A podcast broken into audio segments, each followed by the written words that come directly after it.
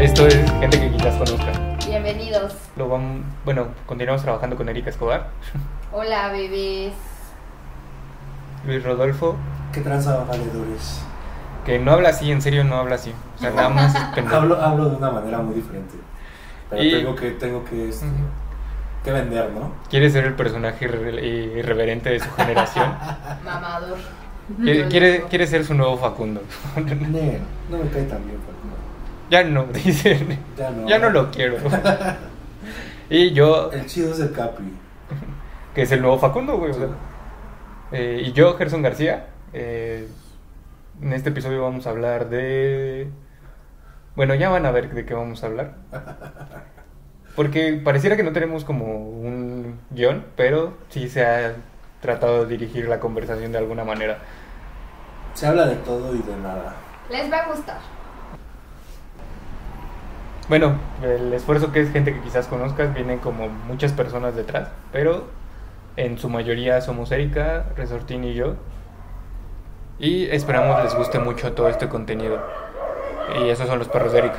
Perdón. El Perdónenme. Bowie y el El look. look. Que el look es medio mono. No, el look está medio menso. No, pues a mí nada más nos ve y nos ladra. El Bowie es chido. El bobo es chido, el bobo es el bobo. Es ma él es el mamón. Pero. Pero es muy tranquilito, ¿no? O sea, Sí, pero es mamón en Se que. deja querer. Es exacto, o sea, como así como de. es Muy mi rey. Se cree rico. y- hablamos de los mis reyes hoy. Ah. Y de la gente de Tianguis. Exacto, Que look. no toda la gente de Tianguis es morena. ya lo van a ver.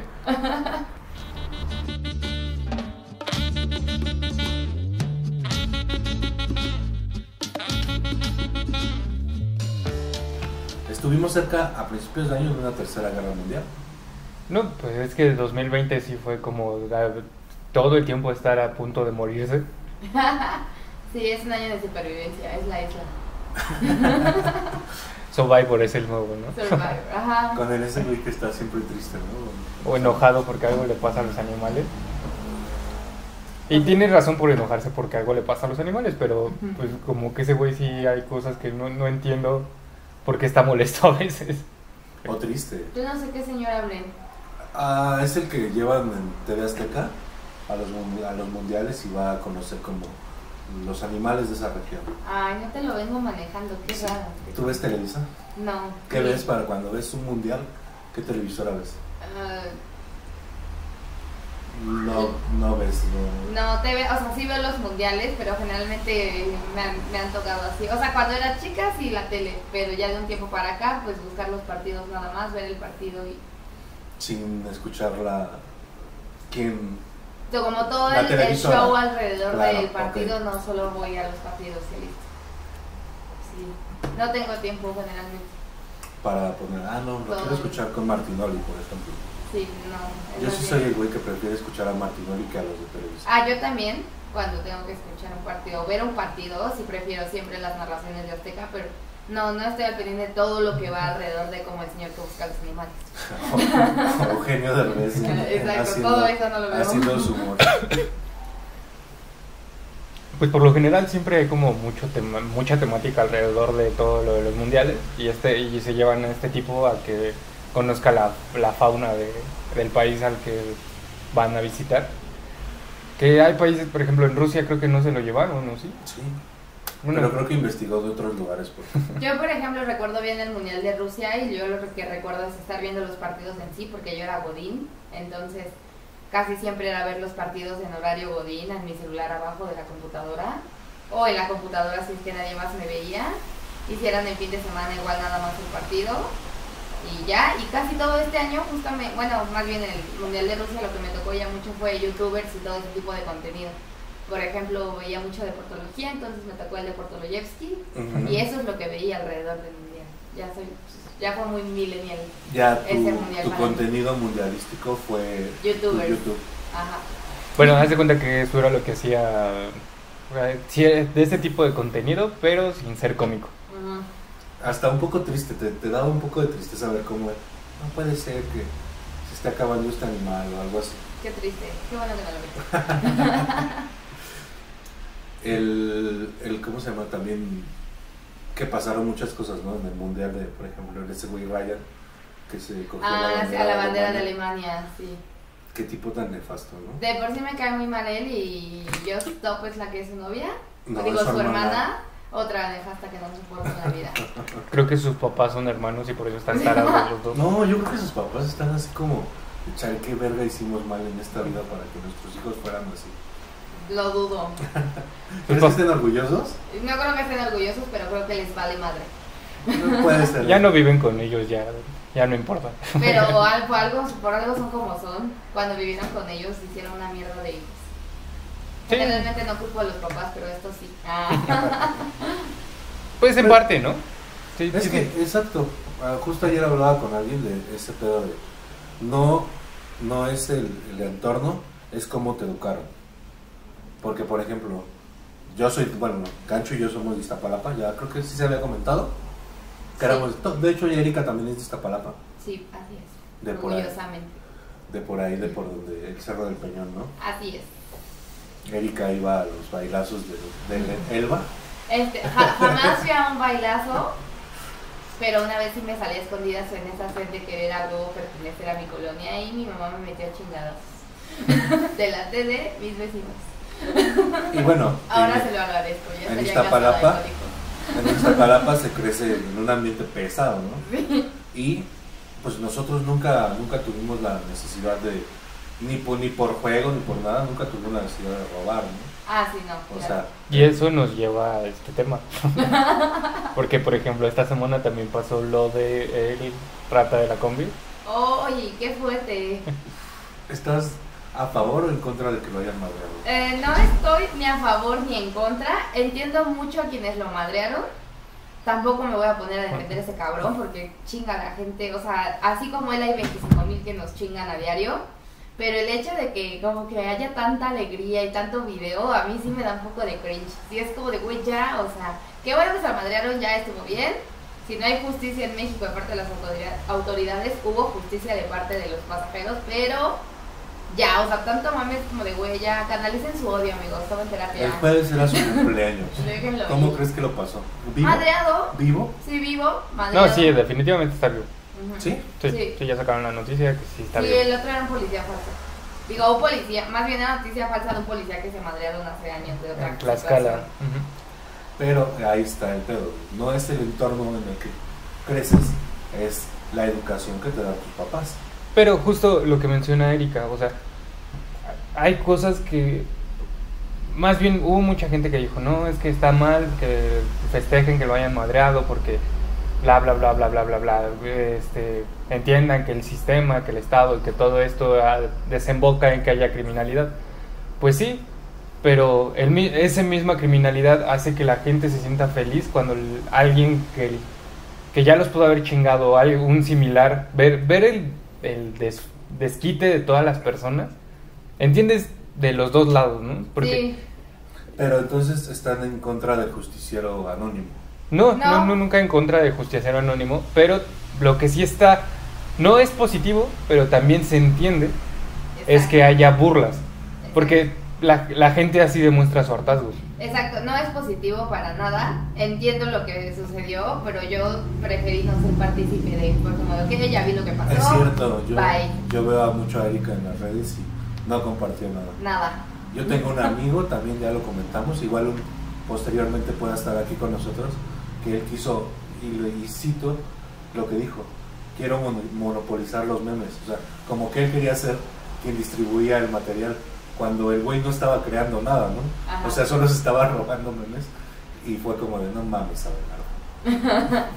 Este, lo- eh, no voy a ahondar en el tema de la monopolización de los, tenes, de los memes porque es una pendejada, pero volviendo a este tema, es que la cuestión es que sí está, sí hay como también distintos tipos de asaltantes, porque no sé si esta persona sea alguien que realmente necesitara asaltar para sobrevivir, porque con, en el entorno en el que hemos crecido en Iztapalapa, conocemos a gente que realmente asalta por, sobre- por la supervivencia y gente que nada más asalta por pertenecer a un grupo de hijos de su puta madre. Yo conozco a una persona que cometió el delito de robo a casa habitación y no tenía la necesidad y tampoco lo hizo por pertenecer. O por pertenecer simplemente lo hizo porque Se le hizo fácil. porque quería más dinero para cosas que necesitaba estéticamente del cuerpo. Se operó, era una mujer claro. y se puso chida. Eh, no, la metieron a la cárcel.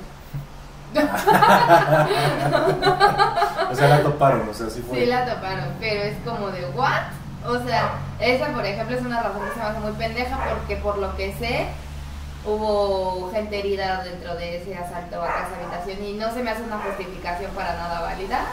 O sea, tampoco se me hace una justificación la del robo por necesidad, pero bueno, se entiende un poco más Sí, claro. aquel robo porque me quiero operar las chichis. de chinga tu madre. ¿Pero iba sola? No, con más gente. O sea, la otra gente probablemente lo... Es que yo siento que ya cuando robas una casa habitación ya no lo haces por necesidad. Ya cuando hay ciertos Ya es delitos... crimen hay cier- organizado. Ajá, ya hay ciertos delitos que ya no son por necesidad. Sí, Por ejemplo... Bueno, es que depende de cómo lo veas, porque por ejemplo hay gente que sí roba casa habitación, pero porque sí tiene la necesidad de y no quiere como espantar a la gente, güey, o sea, no no un asalto en el que te amedrentan a un asalto Sí, en el el- que se meten a tu casa y no te no El te típico de ya te la saben, ya se la saben gente. O que, tal- o que tal fue vez- las palabras que usó el... el este güey, Sí. Y lo más cagado es que te, que, que te... Por ejemplo, a mí me ha tocado el, el... Ya valió verga mi gente. Si soy tu gente, ¿por qué me están chingando? culero.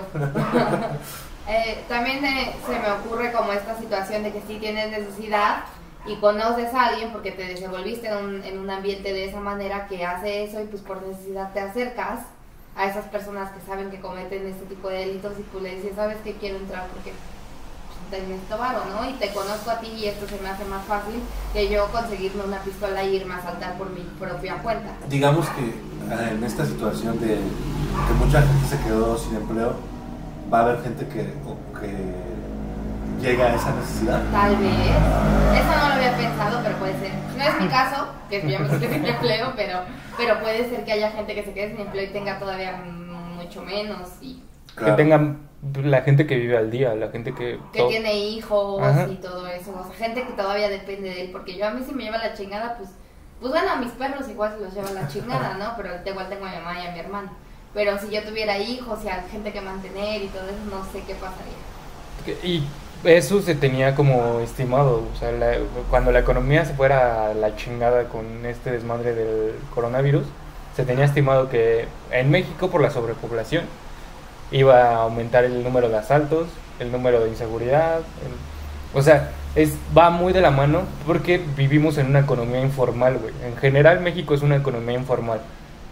Sí. El Producto Interno Bruto, en gran mayoría es por el comer- comercio informal.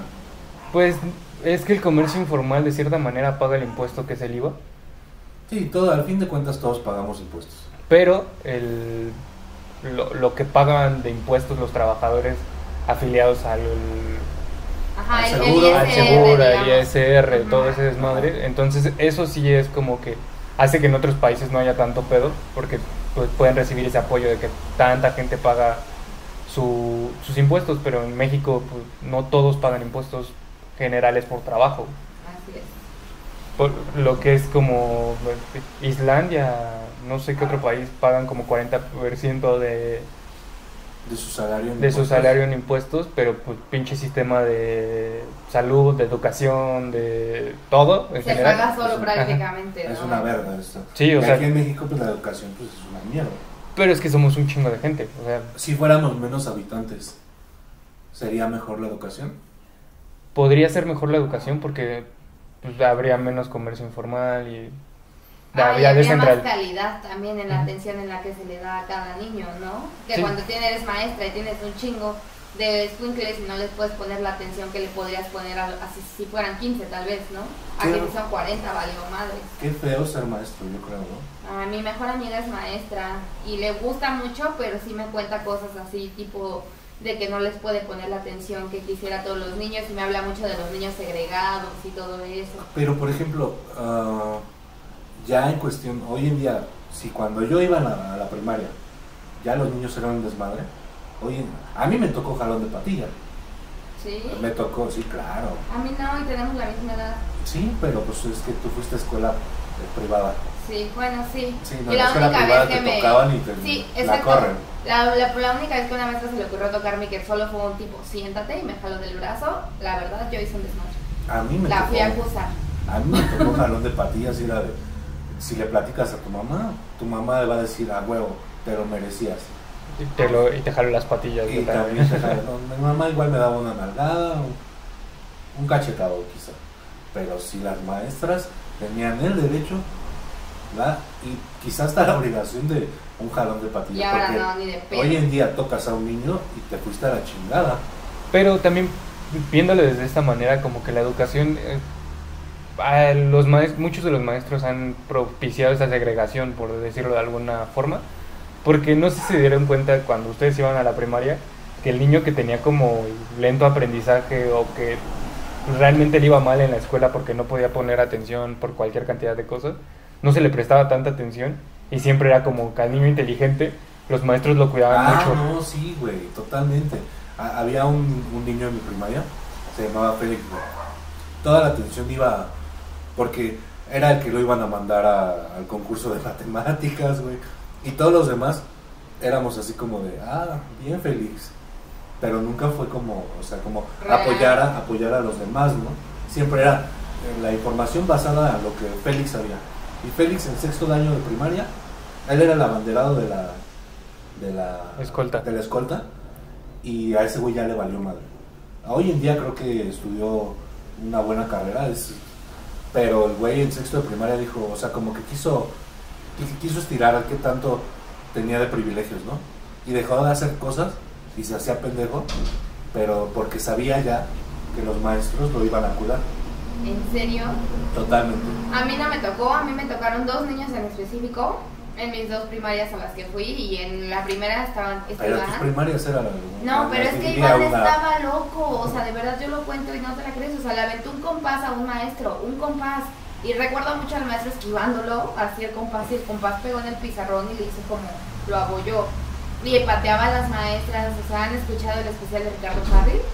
Ujú. Era Alexandre, era Alexandre No, madreándose bueno, a la maestra. pero. Alexandre llegó a su... A su, A su punto. límite. Bueno, pero este niño era Alexandre todos los días. Ah, bueno. Y luego en la, pri- en la otra primaria, y este niño sí era segregado, o sea, nadie se juntaba con él. Y los maestros le tenían que poner atención a quien, a quien iba bien, o sea, o sea, él le, tenían la- le ponían la atención que debía en cuanto a su conducta, pero no, no se guiaba en eso. Y en la otra estaba Erika, que también, ¿Tú? Otra Erika. otra Erika, que era mi amiga, de hecho. Ah, yo era la única que se llevaba bien con ella porque a mí me hace reír mucho. Pero sí la hacían, tenía ciertas atenciones tipo que la ponían a repartir los libros o la ponían a anotar las cosas en el pizarrón como para que su energía se... Se canalizara. Sí, pero a- a- acababa haciendo mamadas. Recuerdo mucho una vez que la pusieron a copiar este las notas para la clase de música en el pizarrón. Le cambió el título a la canción, cambió las notas y a la hora que todos empezamos a tocar con la flauta, empieza a sonar una mamada así toda desafinada, todo horrible, y entonces ma- el maestro voltea, revisa que Erika había anotado todo mal, que le había puesto de, de título a la, a la canción Alerta Plus, porque así decía su marcatextos. y Pero esas mira. cosas hacía Erika. Las maravillosas escuelas de paga, ¿no? Sabían las, las notas. La partitura. La eh. partitura. o sea, y yo llevé música en, en la secundaria y con pedos aprendimos a tocar Noche de Paz. ¿Sí se llama Noche de Paz? No sé cómo se llama, pero O sabemos sea, de y qué habla. decías, puta, ya, con esto... Pasé el año. Porque no. No, yo no- ni siquiera aprendí. O sea, yo llevaba mi guitarra y él me hacía pendejo, güey, que según tocaba y así me pasaba. Acá sí estaba mamalón. O sea, sí, sí no sabíamos eso. Y aparte, pues estaba aparte de la flauta, estaban los niños de la melódica. Y aparte estaban los niños de la guitarra y la batería. O Y sea, el sí. Ah, ¿Y el coro, ah, o coro de A mí me excluyeron del coros coro. ganadores. A mí me excluyeron del coro porque... Porque pues era como, tú lo vas a tomar como... No vas a tener clase. Ya. Ajá, y, y te vas a te vas a echar Este era un coro muy exigente. Y sí, este, sí hubo así tipo de que cantábamos en la sala de Nezahualcóyotl y esas mamadas. pero era tan exigente que también pasaban cosas muy feas alrededor de ese coro. Por ejemplo, me acuerdo una vez que un maestro estaba ya muy, muy así, muy histérico, de que no alcanzábamos los tonos que quería, y dijo, el próximo que me distraiga, que quiere ir al baño, lo que sea, lo corro del coro, ya no, no está más. Y una niña, que no voy a decir su nombre porque todavía le hablo, este, se, Pero se si, estaba si lo haciendo... escuchas va- vas a ver quién es. ella, pero no los demás que también la conocen. Ah, bueno. Se estaba haciendo pipí cabrón, así cabrón, y de repente estábamos así callados se esperando algo y de repente empecé a escuchar, ya sabes, el y volteamos y esta niña tenía un piecito arriba y se estaba ¿Cómo haciendo... orinan las mujeres? Pero es que imagínate, de la presión, de la presión que ejercía este maestro y del miedo que le dio a ella decir voy al baño. O sea, ella le daba más miedo que la sacaran del coro. O sea, ella tomó muy, muy, Sí, eso muy profesional el coro. Ese fue un pedote para el maestro. Porque fue así como de, fíjate a cómo están llevando a estos niños, a qué Los están presión llevando al los están reventando. No, no son niños rusos. No los puedes exigir así. Oye, no son chinos. No todo lo hacen bien. No, por ejemplo, yo en la, en la primaria estaba. Más de cuenta que era Hugo y Juan Jesús. Juan Jesús era el güey más listo del salón. Y Hugo era un güey que pues, sí, sí necesitaba atención especial. Pero nunca le pusieron realmente atención para que aprendiera. Sino que todo era. Ay, Juan Jesús, vamos a. Ay, Juan Jesús se equivocó en una pregunta. Este, no podemos dejarlo. Porque yo sé que sabe todo del libro de historia. Y Hugo se equivocaba en preguntas y le preguntaban por qué. Si le pregunta, bueno, no creo que nunca le hayan preguntado por qué te está yendo tan mal. O sea, yo creo que nada más era como si acaso su mamá le preguntaba y tenía problemas en casa realmente graves. Entonces, pues, creo que su mamá le ponía, era la que le ponía atención, pero pues, no tenía la forma de hacerle ver a la maestra que pues, No le estaban poniendo la atención debida en la escuela. no, más bien no le estaban ayudando. Porque pues, un niño que tiene como que problemas para aprender, ahora lo, lo notas, yo creo que de niño te das cuenta, y no te dabas cuenta más bien, pero sí te burlabas de, ay no mames, está bien pendejo. Ajá, sí. Y ahora te das cuenta y sí es como, pues, este güey realmente tenía problemas en su casa, realmente tenía muchas cosas que, que canalizar, pero nunca se le puso atención. Hoy en día, ¿has visto a Hugo? No, nunca lo volví a ver, güey. Saliendo de la primaria nunca lo volví a ver. Yo de la primaria no, no recuerdo o no, no he visto gente que, que se dedicó a malos pasos, pero de la secundaria un chingo, güey. Ah, no, yo desde la primaria, sí. Ah, no, pero en tu primaria también tú, tú- Bueno, mi primaria no era muy diferente a la tuya, pero en tu primaria sí, creo que toda, de todas las generaciones, porque mi mejor amigo fue en la misma primaria que tú, Joel, obviamente, este, y, y sus compañeros de generación, sí, mu- muchos están en la cárcel o, o ya están muertos, Real. real, totalmente. Igual a ti no te tocó tanto porque fueron a escuela de pago. Igual sí, no, no me tocó. Y bueno, va a haber muchos temas de los cuales hablar, ¿no? Digo, diario vivimos una cosa nueva, diario alguien nos cuenta algo diferente. Ju- Justo como empezamos este episodio, que es gente que quizás conozcas, o sea, en el futuro que estemos entrevistando a personas que van a ser gente que quizás conozcan también, por- retomando el concepto, eh, tratar de abarcar todo lo que podamos hablar, de que, que sea Sí, por ejemplo, temas si- infinitos. por Si viene un ingeniero y le preguntamos igual algo de, de su carrera, no va a ser de lo único que vamos a hablar, ¿no? Sí, o sea, la opinión de... Bueno, no sé, la opinión de un ingeniero en humanidades o en ciencias sociales sí está como medio sesgada. sí, un poco. Son de esos de los ingenieros somos más chingones. Eh, com- ese, ese es como mucho el pleito entre abogados e ingenieros, ¿no? De Pero- licenciados en general. ¿no? Sí, sí, sí, pero a mí, a mí sí me pasa que yo que soy de humanidades, sí tenemos muchos memes sobre ingenieros.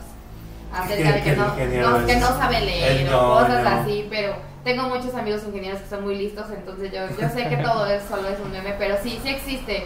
ese- Esa, rivalidad, esa rivalidad. Sí, como entre algunos. como sí. también el Godín y el, y el freelance, ¿no? Yo no sé, yo soy muy amorosa, yo quiero a todos. Sí, Y yo creo que todos son valiosos e importantes. Yo tengo el problema de que por qué creen que los mis reyes y los godines son contrarios, güey. No sé, no tengo idea, porque Pero no es son que para nada contrarios. no, o sea, viven no en son ni siquiera de la misma esfera. Exacto, viven en contextos y en mundos totalmente separados. Y muchos de los godines se sienten mis reyes, entonces sí es como está bien chistoso. El licenciado. Valeriano, por ejemplo. licenciado Sí. Valeriano, es, Es como un mi rey ejemplo y es un godín. Pero no parece mi rey. Y en Es una que, oficina. ¿Cómo para ti cómo es un mi rey? Para Es ti que cómo es un mi en rey. un- es que, bueno, antes de lo del mi rey, que decir que en oficinas sí hay mi reyes. O sea, Sí. en oficinas sí hay mis reyes, pero no son godines. Esa es la diferencia. Por ejemplo, yo que he trabaja, trabajado en firmas de abogados, por ejemplo, tengo abogados juniors, que son mis reyes cabrón. Que no son juniors. O sí son juniors. No, son Super juniors. super juniors, o sea, de todo el varo del mundo, así de que no, pues es que ahora en la pandemia nos fuimos a Cancún a pasar así, en el DEPA tenemos así un DEPA con alberca súper rico, que no sé qué. O sea, y son gente que están en la oficina conmigo, pero son mis reyes, pero para nada son godines. Claro. ¿no? Pues el trabajo que desarrollan sí es como godinaje, ¿no? O sea, No lo sé. Es que no sé, no sé, no Quizá sé. los abogados no tanto, güey. Sí, porque no es tan godín, o sea, no O sea, tienen como que su, su es- parte, de, mucho de su parte de un abogado es andar en juzgados. O, o ellos no tanto porque Es bueno, acá corporativo, es corporativo, pero más bien ellos cobran por hora, no tienen esta cosa que hace que hace al godín, tal cual, el, al al godín lo hace el hecho de tener para empezar un horario. Y que si llegas tarde, en muchos lugares te descuentan. Sí, claro. O sea, ese es como del El- principal te, del te godín, perdiste ¿no? del bono de puntualidad. Exacto, esas cuestiones, ¿no? El comedor, el ir a calentar tu comida, que que el horno, que si nada más hay tres hornos es que tienes comedor Y que si tienes a tu, a tu, ¿cómo se llama? Tu, tu empresa te da el comedor, ya te haces amiguito del de, del de yo era comedor. amigo del de los tacos. Exacto, ajá, o ese tipo de cuestiones que te hacen un godín, el gafete, y que si lo pierdes tal vez te cuesta 200, te lo reponen y te lo descuentan de tu nómina. Esas cosas creo que son las que hacen al godín. El de abogado puede, eh, en este caso este tipo de abogados puede que, que están en una oficina, o sea, están, pero ni de pedo, o sea, tiene que ver su horario, pueden llegar a las 10, 11 si se les permite su trabajo, no comen con nosotros en el comedor, o sea, y si de pedo comen en el comedor, o sea, es porque pidieron su comida en Uber Eats y están comiendo algo súper delicioso, que tal, seguro es kosher, y nada más están ocupando ahí un lugar y... ¿Qué come Luis Miguel? Esta noche cenará. Eh, Espagueti fettuccine con salsa de trufas. Ah, ah, algo, algo así, algo así, o sea, eso come. Y eh, me llegó a pasar que una vez este, me tocó compartir el computador, o sea, no sé qué pasó, pero de estos mi- abogados, mis reyes, que tienen aproximadamente entre 27 y 33 años, se juntaron como cinco un día en nuestro comedor, son los más mamadores, o sea. Fue horrible porque empezaron a hablar de sus viajes y de lo feo que es ya Texas, porque ya hay mucha delincuencia, que no sé qué, y hay muchos negros. Entonces, uno de los Oh. abogados, mis reyes, hizo cara de, no amiga, no digas esto, porque acuérdate que aquí hay gente pobre y los puedes ofender. De verdad la cara fue esa. Entonces la solución, ¿por qué no? Fue que empezaron a hablar en inglés entre ellos.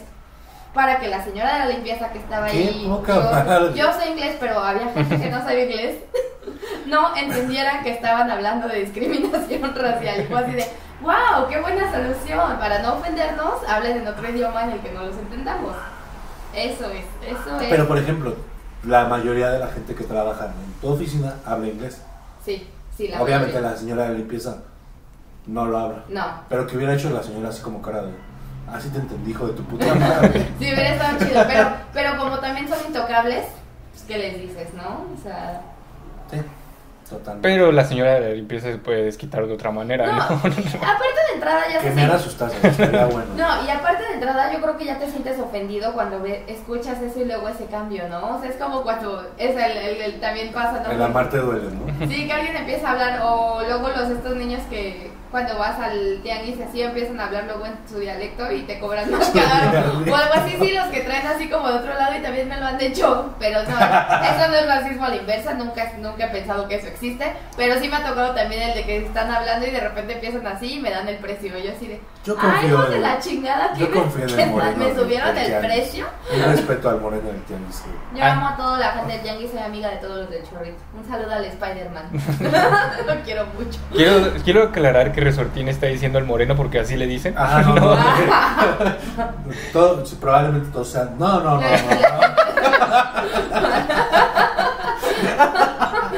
No, No, el de los tacos de carnitas es güero. Pero no tiene nada que ver. Deja de unirte, güey. Hay un menonita también, güey. o sea, no. Bueno, así le dije. Hay hasta cubanos. En el tianguis a donde vamos el lunes hay un cubano. Sí, pues es Y que vende de todo- papelón. De todos lados. No sé qué sea papelón, pero vende papelón. No sé qué No, sea tampoco. es como un jugo, ¿no? Sí, pero no sé qué sea, pero grita, va a querer papelón. Si hay algún cubano escuchándonos, díganos por ¿Qué favor. es el papelón? Imagínate que se escribiera, ¿no? Así que el papelón. Este, Pues lo puedes buscar, güey. Sí, lo vamos a googlear, pero vamos, pues esperemos a que alguien nos diga. claro. Porque Claro. Porque también queremos que se integren, ¿no? Hagamos comunidad. Que cotorreen, cotorreen, mijitos. Hagamos comunidad, exactamente. Bueno, para cerrar, Un saludo para mi hermano, Alberto, que me dijo que lo saludara. Nada más porque pues, quería, güey. Adelante ustedes, cierren. Ah, ok, pues nada, muchas gracias por escucharnos y este y un saludo para todos, para todos y ya. Sí, un saludo para todos y... ¿Qué más? Nada más que nos escuchen, que... por eso se alargan un chingo los cierres, güey, Claro. porque empiezas a hablar mamadas. Sí, sí, sí. De hecho ya habíamos cerrado y volvimos a cerrar. Sí, pero está bien. Ajá. Este, bueno, muchísimas gracias. Nos escuchamos la próxima semana. Adiós, bebés. Máximo respeto para todos.